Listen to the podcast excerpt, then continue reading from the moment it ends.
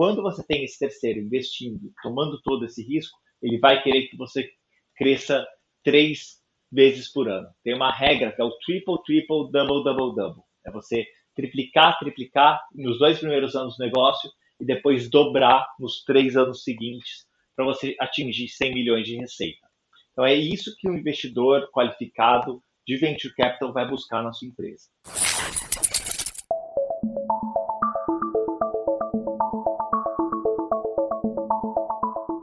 Olá pessoal, tudo bem? Eu sou o Felipe Barreto e essa é a versão 2.6 do Solvercast.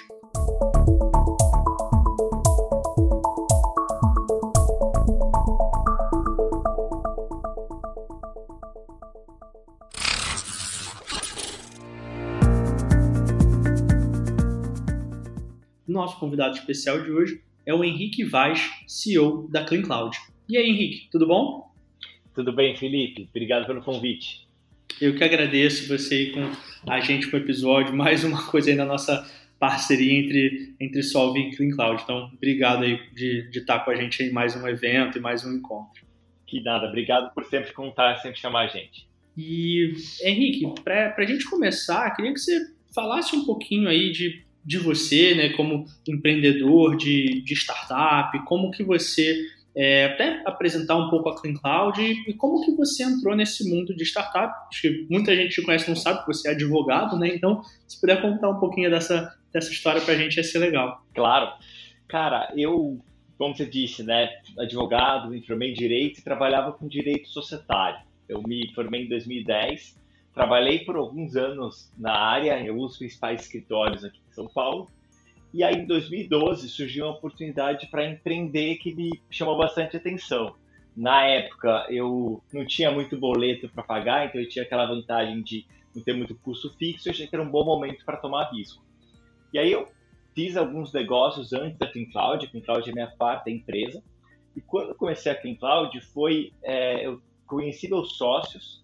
Eles trabalhavam em uma, uma, uma fábrica de software e eles já é, experimentavam na pele essa dor de gerenciamento de custos em grandes ambientes, que era algo que estava começando ainda no Brasil e nos Estados Unidos já tinha é, em algumas empresas com a AWS já crescendo a taxas muito grandes. É, eu sempre me interessei em tecnologia, os outros negócios que eu tive eram ligados à tecnologia, então eu conheci o mercado e dali pareceu uma oportunidade super interessante, que nós começamos a conversar e dali que nasceu a Clean Cloud. Então, isso foi ali em 2016. A gente lançou nosso primeiro produto em 2017. E durante os dois primeiros anos da empresa, a gente tinha esse produto que chamava Clean Cloud mesmo, não tinha nada diferente, que fazia exatamente isso: gerenciamento de nuvem, recomendações de segurança, performance e custo. Em 2019, a gente viu uma demanda crescente por compliance e segurança, né? Cybersecurity começou a ter uma relevância nas empresas, é, dados se tornam cada vez mais importante para o usuário final e, consequentemente, as empresas passaram também a dar uma atenção especial a isso. E a gente viu que a nossa base de clientes estava muito focada em otimização de custos. Então, nesse momento, a gente dividiu em dois produtos, tem Cloud Score e Inspect, um focado na otimização e gerenciamento de custos e o outro em compliance e LGPD. E aí, desde 2019, a gente tem tido um crescimento super interessante e conseguimos aproveitar essa digitalização que o mundo viu nos últimos um ano e meio. Perfeito. E aí, Henrique, acho que uma coisa bem legal também da, da Cloud, até da sua experiência, foram essas diferentes etapas que vocês viveram nesse crescimento, né? Então, programas de startup que já participaram, ecossistemas de startup que já participaram. Você pode compartilhar aí numa linha do tempo de que foram esses programas, se teve investimento, como foi essa jornada, até nas startups anteriores, até na Cloud, que experiências desse tipo vocês tiveram? É, uma primeira que a gente vai destacar é o Startup Weekend. É, na época, eu conheci meus sócios em um Startup Weekend, que eu estava ajudando a organizar com um amigo meu, e um deles foi lá fazer a apresentação da ideia, né, que viria a ser a Think Cloud. Então, o Startup Weekend, para quem não sabe, é um programa para fomentar o empreendedorismo, em que podem ir pessoas com qualquer experiência, aqueles que têm uma ideia apresenta no primeiro dia, e ao longo dos dois dias seguintes, isso sexta-noite, primeiro dia, fica sábado e domingo trabalhando, validando essa ideia, e domingo no fim do dia faz uma apresentação. Então é legal que o futuro empreendedor ele aprende a fazer validação, mockups, vários processos vão ser importantes para ter uma empresa. É, depois que começamos, a gente começou bootstrap, então a gente começou com capital próprio, trabalhando é, nos horários é, adjacentes. Acho que um dos malefícios de você começar a empreender cedo é que você não tem uma reserva tão grande. É, quando você já tem uma, uma carreira executiva ou já fundou outra empresa, você já come, consegue começar com um investimento maior, que não era o nosso caso. E aí, quando a gente viu que realmente era uma oportunidade que valia a pena focar 100%, nós buscamos nosso primeiro investimento. Foi uma rodada com o Bossa Nova Investimentos. Então, Bossa Nova, na época, estava começando a se estruturar. Ele é um, hoje, ele é classificado como um micro venture capital.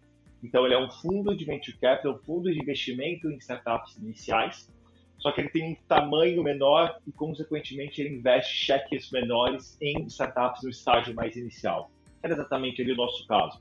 Na época, a gente nem tinha receita, é, então estamos falando de um começo do empreendedorismo no Brasil, ali em 2016, que as, esse tipo de investidor ainda olhava em startup nesse estágio. Hoje é bem pouco comum startups tão early stage receber esse tipo de investimento.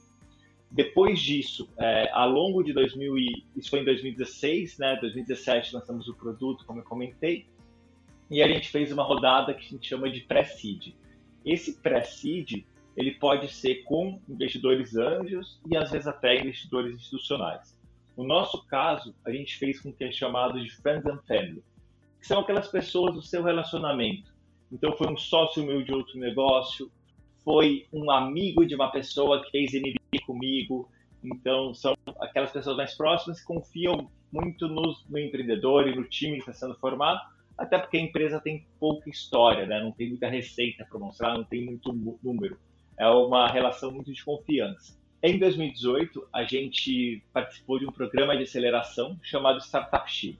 Para quem não sabe, aceleração é um, é um processo em que a startup é chamada Normalmente ela recebe um investimento em troca de uma participação e nesse programa ela vai receber apoio para desenvolver o produto, canais de vendas, introduções e por aí vai. Esse programa ele tem uma particularidade que ele é do governo chileno, então ele não pega uma participação em retorno. Em contrapartida, ele exige que você fique alguns meses em Santiago, que o objetivo é fomentar o ecossistema empreendedor do Chile e gerar também empregos no país. Então, no primeiro semestre, a gente participou desse programa. Algumas startups muito legais do Brasil participaram. Acho que o grande destaque é a Melios, que recentemente fez IPO. Então, foi muito legal por interagir com empreendedores do mundo inteiro fazer amigos que com certeza serão para a vida.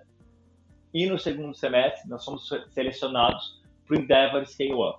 O Endeavor, a Endeavor é uma comunidade de empreendedores ela criou esse programa, o Scale Up, que muitas vezes é patrocinado por alguma grande empresa, no nosso caso é patrocinado pela Algar, que ele busca empresas que atendem a dores dessa grande corporação e as empresas que participam recebem mentorias em diversos segmentos, contratação, vendas, investimentos. Então foi muito legal também, primeiro, fazer parte do ecossistema Endeavor, que é muito rico, e também por todos os aprendizados e a relação com a Algar, que desde então é nosso cliente. É, além disso, em 2019, a gente fez nossa última rodada de investimento até então, que foi uma rodada seed, e nesse caso foram com dois grupos de investimentos, um que é a Anjos do Brasil e o outro a GV Angels. A Anjos do Brasil é o primeiro grupo criado no Brasil e a GV Angels foi formado por ex-alunos da Fundação Getúlio Vargas, faculdade que tem tanto aqui em São Paulo quanto no Rio de Janeiro, salvo engano. E o que é um grupo né, de investimento? É uma alternativa que nasceu porque as rodadas de investimento se tornaram maiores e muitas vezes um investidor sozinho não conseguia participar porque a demanda de capital era muito grande. Então, os grupos é a junção de diversos investidores que, ao invés de entrar com um cheque de 10, consegue entrar com um cheque de 100. E aí, para a empresa, é muito bom, porque você tem um, mais recursos para investir no seu negócio e tem uma quantidade grande de investidores por trás que estão ali para te ajudar. E dessas diferentes rodadas, é, deixa eu pensar aqui, porque vai dividir as sessões. Tá, faz o seguinte. Bom, Henrique, obrigado por compartilhar essas diferentes experiências, né? Acho tão legal que vocês viveram tipos e programas diferentes. O, o qual que, se é que é possível dizer, você acredita que foi o, o mais interessante, o que teve mais aprendizado e gerou mais valor para vocês aí como startup? Eu acho que eu não consigo responder, Felipe, porque cada um ele entregou o que a gente precisava para dar um próximo passo. Então, por exemplo, o, o primeiro investimento com Bossa Nova, ele trouxe muito uma validação, tanto para a gente quanto para os investidores que viriam que um fundo investiu, então realmente viu potencial para a gente. Aquela rodada pré-seed nos deu o fôlego para conseguir desenvolver o produto, conseguir mais clientes e escalar o negócio, achar um modelo correto. O Startup Chile ele trouxe um investimento que foi super importante para continuar dando esse fôlego, e além disso, ele também trouxe essa parte da reputação. Startup Chile, até vale destacar, ele foi considerado ano passado um dos 10 maiores, melhores programas de aceleração do mundo pela Forbes. Então, um reconhecimento super legal. É, a Endeavor, que foi em seguida, apesar de não ter investimento, trouxe o melhor tipo de dinheiro, que é o cliente, no caso da Algar, e também um relacionamento, mentorias que ajudam muito a gente. A gente teve mentorias, por exemplo, com a Elo7, que acabou de ser vendida aí por bilhões de reais, é, que nos ensinaram processos de desenvolvimento de produtos, criação de roadmap que usamos até hoje. A gente fez mentorias de vendas que o, o nosso mentor ali da época se tornou um amigo, temos contato até hoje, o Alebase, e por aí vai. E essa última rodada, com uh, essa rodada seed, ela nos trouxe um aporte de capital muito maior que as anteriores, foi umas seis vezes maior do que a gente já tinha levantado nas primeiras rodadas, é, para a gente conseguir desenvolver o Cloud Score, que é esse produto novo de compliance e segurança, e já começar a implementar algumas melhorias de, de, de governança e evoluir a empresa para agora nos preparar para um próximo salto. Então, como tentei colocar aqui, Felipe, cada um deles foi muito importante para aquele momento. Então, eu não conseguiria destacar um é, acima dos outros, porque todos foram necessários para a gente estar onde nós chegamos agora.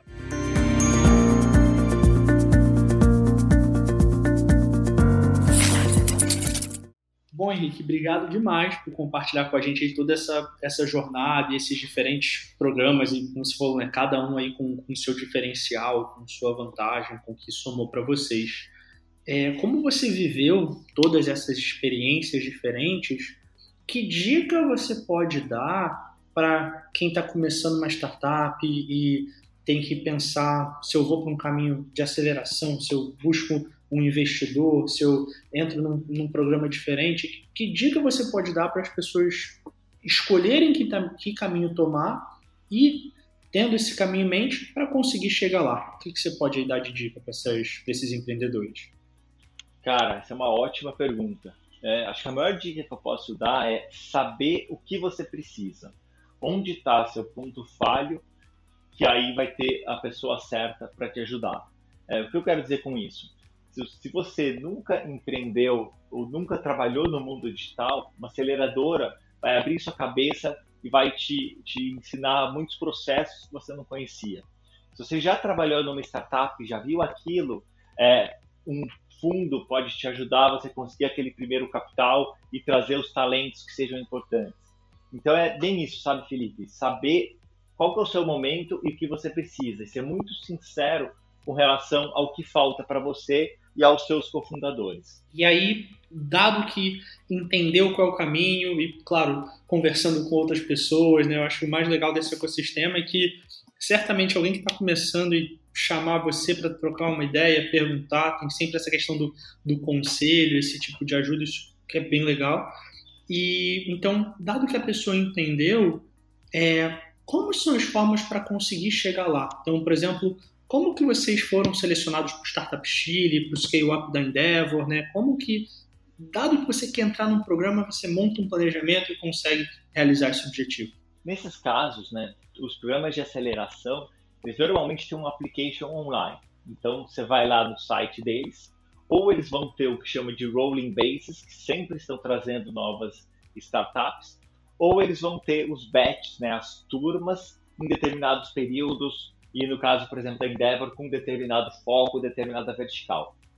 E aí o que você vai fazer é compartilhar suas informações ali, né? Eles vão perguntar coisas como time fundador, que dor você está resolvendo, se você já tem receita, quanto, quanto está crescendo. E uma dúvida que às vezes o empreendedor tem, principalmente no começo, é o medo de compartilhar isso. Ah, alguém vai roubar a minha ideia. É, acho que esse medo não precisa ter, porque no fim do dia é muito sobre a sua execução e você saber alguma coisa ou ter uma visão que ninguém mais tem sobre aquele mercado. Então esse é um receio que não precisa ter. Essas empresas são super sérias, elas vivem disso há anos. E se elas fizessem algo errado, é, mancharia a reputação de forma que elas nunca mais conseguiriam trabalhar. Então não fique preocupado com isso. Se vocês sentirem que esse é o melhor caminho, é, coloque suas informações e saiba exatamente os benefícios que vai trazer e como você vai poder aproveitar ao máximo esse tipo de programa.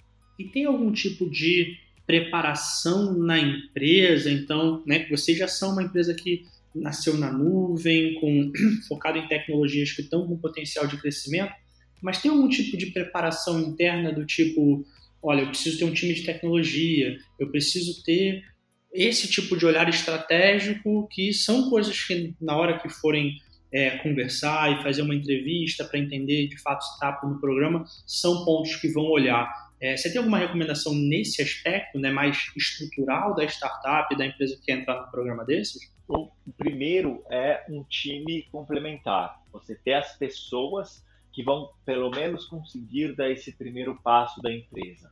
Né? Então, é muito bem visto aquele time formado por uma pessoa de negócios, uma pessoa de tecnologia, uma pessoa de produto. É, um outro ponto que os fundos aceleradores destacam é não ter muitos cofundadores. O número ideal é três, dois ou quatro está ok, mais do que quatro não é muito bem visto, porque dia acaba sobrando pouca participação para todo mundo. a gente tem que lembrar que sempre que você tem um investidor, o investidor vai ter uma participação, então todo mundo vai ser diluído, né? Todos os sócios vão reduzir a sua participação proporcionalmente. E, e, a, e com relação à documentação, é você ter o que chama de um, um deck, né? um pitch deck, que vai, trazer informações sobre o problema, por que ele tem que ser, tem que ser resolvido agora, e dentre outras informações tem o ask, né? O que você precisa naquele momento, o que você está pedindo é investimento, é mentoria, é cliente. Então, vocês podem encontrar esse tipo de informação de forma abundante na internet, é, com dicas, melhores práticas. É, aceleradores nos Estados Unidos, como a Y Combinator e a 500 Startups, eles têm já essas informações e aí você consegue usar esses templates já de forma muito bem estruturada, mostrar o que você está fazendo e onde você quer chegar. E pensando nessa jornada da Clean Cloud especificamente, quando vocês começaram a empresa lá atrás, já fazia parte do planejamento usufruir desses programas, e olhar para isso, ou foi uma coisa que uma foi puxando a outra, de um programa que era interessante e funcionou? Como que foi o planejamento disso e até as discussões internas para decidir qual programa iam aplicar ou não? No nosso caso, Felipe, volta naquilo de todos sermos, é, chama de first time founders, né? era a primeira empresa digital, apesar de eu já ter empreendido antes, não foram empresas é, desse mundo digital, não eram startups, é, e a questão da gente ser mais novo e sem muita reserva financeira. Então a gente precisava de um investimento externo para efetivamente começar. A startup, de um modo geral, ela tem, ou pelo menos deve ter um modelo de negócio que seja escalável que você consegue, conforme tem mais clientes, melhorar suas margens. E para esse tipo de negócio, a velocidade é super importante. Por isso, você ter uma injeção de capital e poder investir no produto, acelerar o produto, tem muito valor. Então, no nosso caso, a gente olhou o panorama e a nossa decisão foi: ó, o que nós temos a oferecer, da forma que o time estava estruturado e o nosso momento de vida, e o que a gente queria para a empresa, que é montar um produto escalável, a gente viu que iria precisar de um investidor externo. Então, primeiro, a gente entendeu o trade-off. O que a gente vai dar em troca?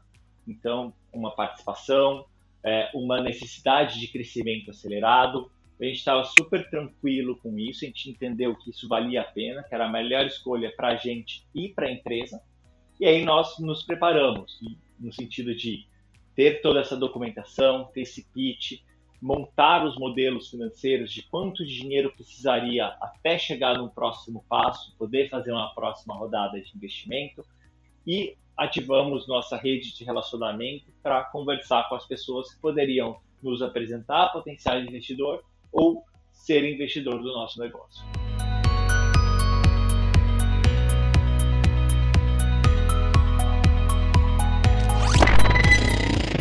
Bom, Henrique, obrigado demais por compartilhar toda essa visão, todas essas dicas e experiência do que vocês já viveram. E um ponto que eu vejo as pessoas perguntando e com muitas questões em relação a isso é que acha que é interessante, mas tem receio de das contrapartidas, de como isso funciona, né? Porque às vezes ali no início você acha que é interessante, acha que pode dar uma aceleração, e mas isso a troco de quê, né? É, como que você enxerga isso? Que tipo de orientação você pode dar, até pela experiência de vocês, de entender quais são os trade-offs que valem a pena ou não valem, e como estruturar isso na hora de tomar decisão, porque isso acaba que, no final das contas, impacta o longo prazo do negócio, né? Então, não adianta tomar uma decisão de curto prazo se isso vai impactar o longo prazo. Como que você enxerga isso nesse tipo de operação, nesse tipo de é, parceria? Cara, ótimo ponto, porque o que a gente vê muito no mercado é isso. Uma empresa que pegou pouco investimento, abriu muita participação e depois nunca conseguiu crescer por isso. Mas tem dois pontos aqui para separar. O primeiro é, a partir do momento que você tem um investidor externo, ele está assumindo um risco muito grande. E quanto maior o risco, maior o retorno que ele vai buscar. Então não adianta você pegar investimento se você quer um lifestyle business, você quer uma consultoria que você vai tirar dividendos e sem qualquer crítica para esse tipo de negócio. São negócios extremamente rentáveis e muita gente é muito rica e muito feliz com isso. Mas quando você tem esse terceiro investindo, tomando todo esse risco, ele vai querer que você cresça três vezes por ano. Tem uma regra que é o triple, triple, double, double, double. É você triplicar, triplicar nos dois primeiros anos do negócio e depois dobrar nos três anos seguintes para você atingir 100 milhões de receita. Então é isso que um investidor qualificado de venture capital vai buscar na sua empresa. Então é você entender que isso é o que você também quer. Você vai estar disposto às longas horas de trabalho, estudos para você chegar lá. E o segundo ponto é o de você não abrir muita participação, principalmente nos primeiros anos da empresa. Então, pensando ainda no risco e retorno, quanto mais incipiente o negócio, maior o risco, maior o retorno, consequentemente menor o valuation, menor o valor da empresa. E uma coisa que empreendedores erram muito é em abrir muita participação para esse primeiro investidor. Eles vão colocar 100, 200 mil reais e ficar com mais de 20% da empresa. Uma coisa, um número mágico que acho que é legal os, os empreendedores terem na cabeça é que numa rodada série A, os fundos vão buscar empresas que têm um faturamento anual a partir de um milhão de dólares. Então são aí, vamos arredondar, 5 milhões de reais. E esse investidor ele deseja entrar na empresa e quando ele entra, que é normalmente com 20 a 25% de participação, os empreendedores, os fundadores ainda tenham 50% da empresa. O que isso quer dizer? Isso quer dizer que você só pode ser diluído, os seus investidores só podem receber em torno de 30% de participação até você atingir esse número. Ou seja, se você pega um investimento muito pequeno por 15, 20%, vai ser muito difícil você chegar lá. Então, fique com esses números na cabeça para você conseguir manter uma participação adequada e poder dar esse passo e chegar lá longe para ser uma empresa de centenas ou bilhões de reais de valuation. Perfeito, Henrique. Acho uma reflexão bem interessante e que acho que você só passa a ter essa visão vivendo na prática, né? Porque você vê, você tem essas conversas, você conversa com outras empresas que passaram por isso e consegue ter é, discernimento aí para tomar essa decisão. E já chegando aqui no, no final do episódio, né, vocês já estão num estágio super estável de crescimento, enfim, com vários clientes, né, várias parcerias super estratégicas e já passaram por é, várias dessas etapas. E olhando para o futuro, você acha que vem outros investimentos, ou depois, quando chega no cenário de maturidade que vocês estão, não olham tanto para isso? Como que você vê quem já passou por N desses programas e até é, se puder complementar, além dos programas, os ecossistemas que vocês tiveram de startup, né, como o InovaBra, o Cubo, é, como que isso complementa olhando para o futuro, depois de tudo isso que vocês já passaram?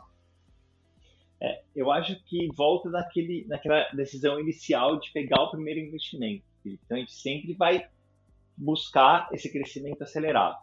A grande questão, no momento que nós estamos agora, é a melhor alternativa de pagamento. Com essa ebulição dos investimentos em startups, surgiram novas alternativas de capital. Então, você agora, como empreendedor, além de um Série A, você tem a opção de fazer um Venture Debt, que é um empréstimo que você dá uma pequena participação da empresa e então você consegue preservar seu capital e receber o investimento é, com a contrapartida que você vai ter que pagar de volta esse investimento. Você tem é, a opção de, uma vez que tem a receita maior, crescer um pouco mais, num ritmo talvez um pouco mais acelerado, para atingir um novo ponto de inflexão e fazer uma rodada maior. A gente está bem nesse ponto. Nós estamos estudando algumas alternativas para ver qual vai ser o melhor passo daqui para frente. E aqui vale destacar de novo o trade-off. É, eu sou muito contra você pegar um investimento por pegar um investimento, porque isso é uma métrica de vaidade quanto você recebeu. Você precisa ter uma alternativa muito clara de onde colocar esse dinheiro para valer a pena. Senão você só vai estar tá abrindo mão de uma parte da sua empresa para deixar dinheiro no caixa. Isso vai ser ruim para a gente, vai ser ruim para o investidor.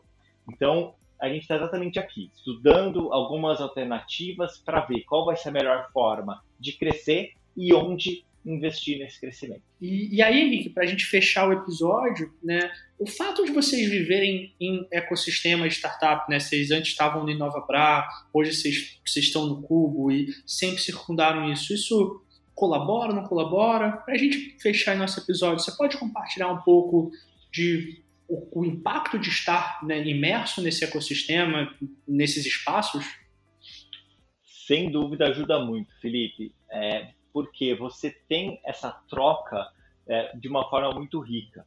Então, o Cubo, por exemplo, você tem ali muito conteúdo que é trocado entre os fundadores e pessoas que o Cubo traz, especialistas em determinados temas, que podem ajudar os fundadores. Você tem acesso a muitos fundos que vão trazer essas informações, esses KPIs que você está buscando. Você tem acesso a talentos, então pessoas que encontram a Cloud lá no Cubo e por isso mandam o currículo para a gente. Então, sem dúvida, é algo que eu recomendo. E esses programas agora, Felipe, vale destacar que eles têm membros virtuais, tanto InovaBra quanto o Cubo. Então, você que está fora de São Paulo, você pode participar e pode estar junto, que seja virtualmente. E quando estiver aqui, aproveitar, quem sabe estaremos logo é, de volta todos lá e tomar um café e conhecer as pessoas pessoalmente, que sem dúvida vai agregar muito para evitar cometer os mesmos erros que outros empreendedores cometeram. Bom, Henrique, obrigado demais por compartilhar toda essa jornada todo esse aprendizado com a gente. Eu acho que todo mundo tem muita dúvida nesse aspecto. Eu já tive startup no passado, já, já fui acelerado, já tive investidor também, já vivi. E é sempre dúvida, é sempre aprendizado, né? E acho que você conseguiu esclarecer muito. É, né? Vocês tiveram sucesso em todas essas etapas de como pensar sobre isso, como fazer planos, como tomar essa decisão. Então, obrigado demais por compartilhar toda essa, essa história, essa jornada, essas recomendações com a gente. Prazer foi meu, Felipe, e você que está ouvindo, se quiser se conectar Henrique Vaz no LinkedIn, vai ser um prazer se puder ajudá-los. Perfeito. Eu deixo aqui na descrição do episódio também um, um link aí para as redes sociais, para o LinkedIn do Henrique. E aos ouvintes, obrigado por acompanharem mais um Solvercast e até o próximo episódio.